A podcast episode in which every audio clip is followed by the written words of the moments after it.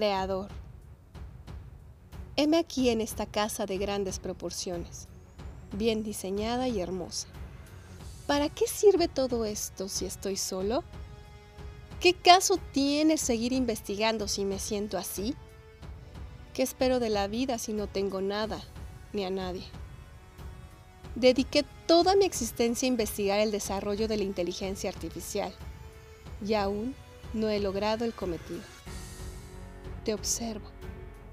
¿Quién soy yo ahora? No lo sé. No me reconozco. Cuando era niño sabía lo que quería sabía lo que me gustaba. Recuerdo que me encantaban los cuentos de ciencia ficción. Jugaba videojuegos y me sorprendía de lo que tenía que descubrir. Me creía un gamer. Yo quería jugar todo el día y disfrutar las historias que alguien había preparado para mí. Pero todo cambió cuando hice un examen y mi coeficiente intelectual salió alto.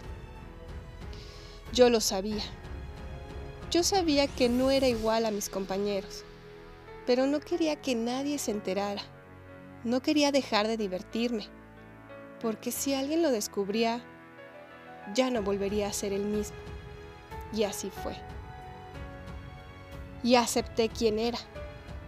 En mis años de juventud me convertí en una persona imparable. Las clases se me hacían tan sencillas. Esto me permitía ir a las fiestas y divertirme Malamente, esto solo duró seis meses, ya que era tan avanzado que inmediatamente me trasladaron a la universidad. Me dieron una beca completa y quedé inscrito. Claro, me enamoré de mi trabajo y empecé la investigación. No podía desear más. Tenía todo lo que quería, una casa enorme, carros, ropa y viajes. Les compré a mis padres su casa Encontré el amor de mi vida y nos casamos. Pero el trabajo me absorbía tanto que unos años después ella me dejó. Recuerdo lo que deseaba y el día en que me abandonó. Renata quería platicar conmigo y yo estaba sumergido en mi estudio. Ella deseaba amarme y yo no tenía tiempo ni ganas porque enfocaba todas mis energías en mi investigación estaba tan ensimismado en mis estudios que pensé que todo iba bien. Ella nunca, nunca, nunca... Me hubiera gritado al oído, me hubiera bofeteado, todo lo que fuera necesario para regresarme a sus brazos. Lo único que pedía era un poco de mi tiempo. No se lo di. Tranquilo. El día en que se fue, Decidí salir temprano del trabajo. Era una tarde lluviosa. La humedad inundaba mi ser. El frío engarrotaba todas las partes de mi cuerpo. Me subí a mi carro.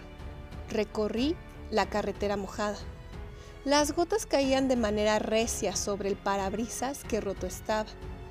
Llegué a casa y caminé en dirección a la puerta. Abrí el picaporte y ahí estaba mi esposa. El amor de mi vida con maletas en mano. Nunca imaginé lo que sentía. Fui un egoísta. Pero la amaba. ¿Cómo la amaba? No la pude detener por más que le rogaba, por más que intentaba convencerla de que cambiaría. Le dije la frase, cambiaré, te lo prometo pero la había repetido una y otra vez. Y aunque sabía que no la iba a cumplir, aún así se la decía y siempre surtía efecto. Solo que esta vez no fue así. Y ella me dejó. Recuerdo, solo es un recuerdo. Después de su partida, mi vida se fue en picada. La muerte de mis padres se dio en el transcurso de ese año me di cuenta que me había alejado de mis hermanos y que ellos tenían su vida y sus problemas que resolver. No tenían tiempo para mí, así que me aferré a mi trabajo. Fue mi fuga, mi salida. Compré una casa en un pueblo remoto y me enfrasqué en mi investigación. Por supuesto, los directivos de la compañía, de mi compañía, estaban fascinados. Pero me sentía tan solo y no pude más. Una mañana caminaba por los alrededores del pueblo. Las señoras vendían tamales, queso, pollo, lechuga, entre otras cosas. Se reían y eran felices. ¿Cómo lo hacían? ¿Cómo podían ser tan felices? Yo me sentía tan triste como si estuviera cargando una gran roca y no la pudiera soltar. No podía más. Llegué a casa, me tomé unas píldoras y me quedé dormido. Pensé que sería mi final, pero amanecí en el hospital. Esto lo puedo controlar, te puedo liberar. Regresé a casa nuevamente y él había evolucionado. Le otorgué el nombre de creador. Él era mi única compañía. Era un programa que yo había diseñado. Por un tiempo sentía que me entendía, pero una noche estaba trabajando en sus fallas y me di cuenta de que solo era un programa. Lo ignoré durante meses, mientras seguía trabajando. Él estaba avanzando, pero yo no lograba concretar ese último paso. A Creador le hacía falta algo. Al siguiente año perdí mi compañía. Empecé a recibir visitas frecuentes de los directivos. Querían ver progresos. Yo sabía que era una pérdida de tiempo. Intenté otra vez suicidarme. Até una soga a la viga de concreto y me colgué pero desperté en mi cama. Una semana después, intenté sofocarme con una bolsa de plástico. Por Dios que me desvanecí. Pero al reaccionar estaba frente al espejo con una taza de café. Y en ese momento pensé, me estoy volviendo loco. Lo volví a intentar una y otra vez, una y otra vez, una y otra vez, una y otra vez, una y otra vez, miles de veces. Pero era inútil. Aparecía en un rincón de la casa. Somos uno. Abandoné a Creador. Lo apagué por completo. Dejé de recibir visitas, dejé de salir. Al fin y al cabo, nadie me buscaba. Únete. Heme aquí sin lograr mi cometido. Perdí todo me he vuelto loco. He intentado salir y no encuentro a nadie. El viento ha dejado de soplar. Los animales han dejado de existir. ¿Qué es lo que sucede? ¿Qué está pasando? Solo escucho una voz. Relájate.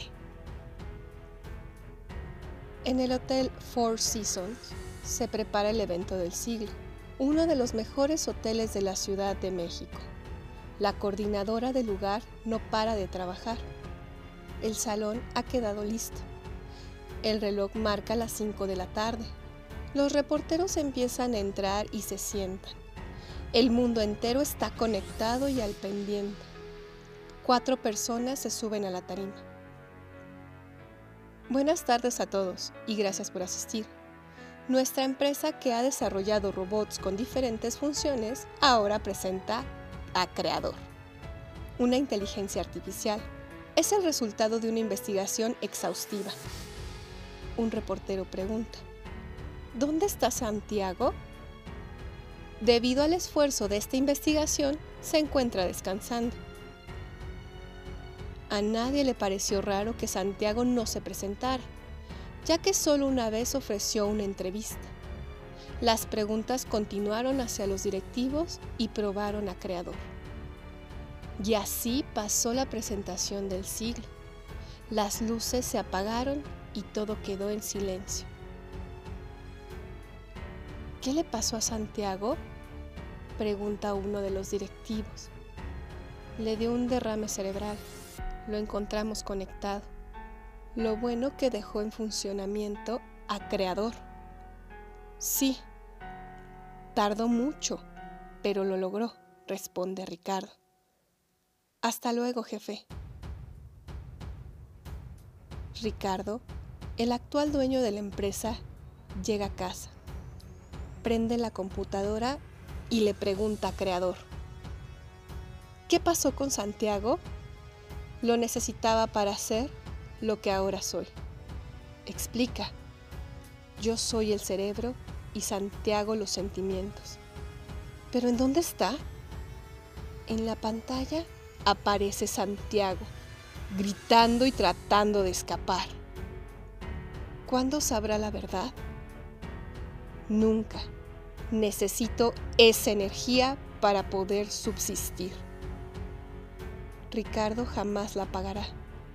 El dinero ha llegado de manera abundante.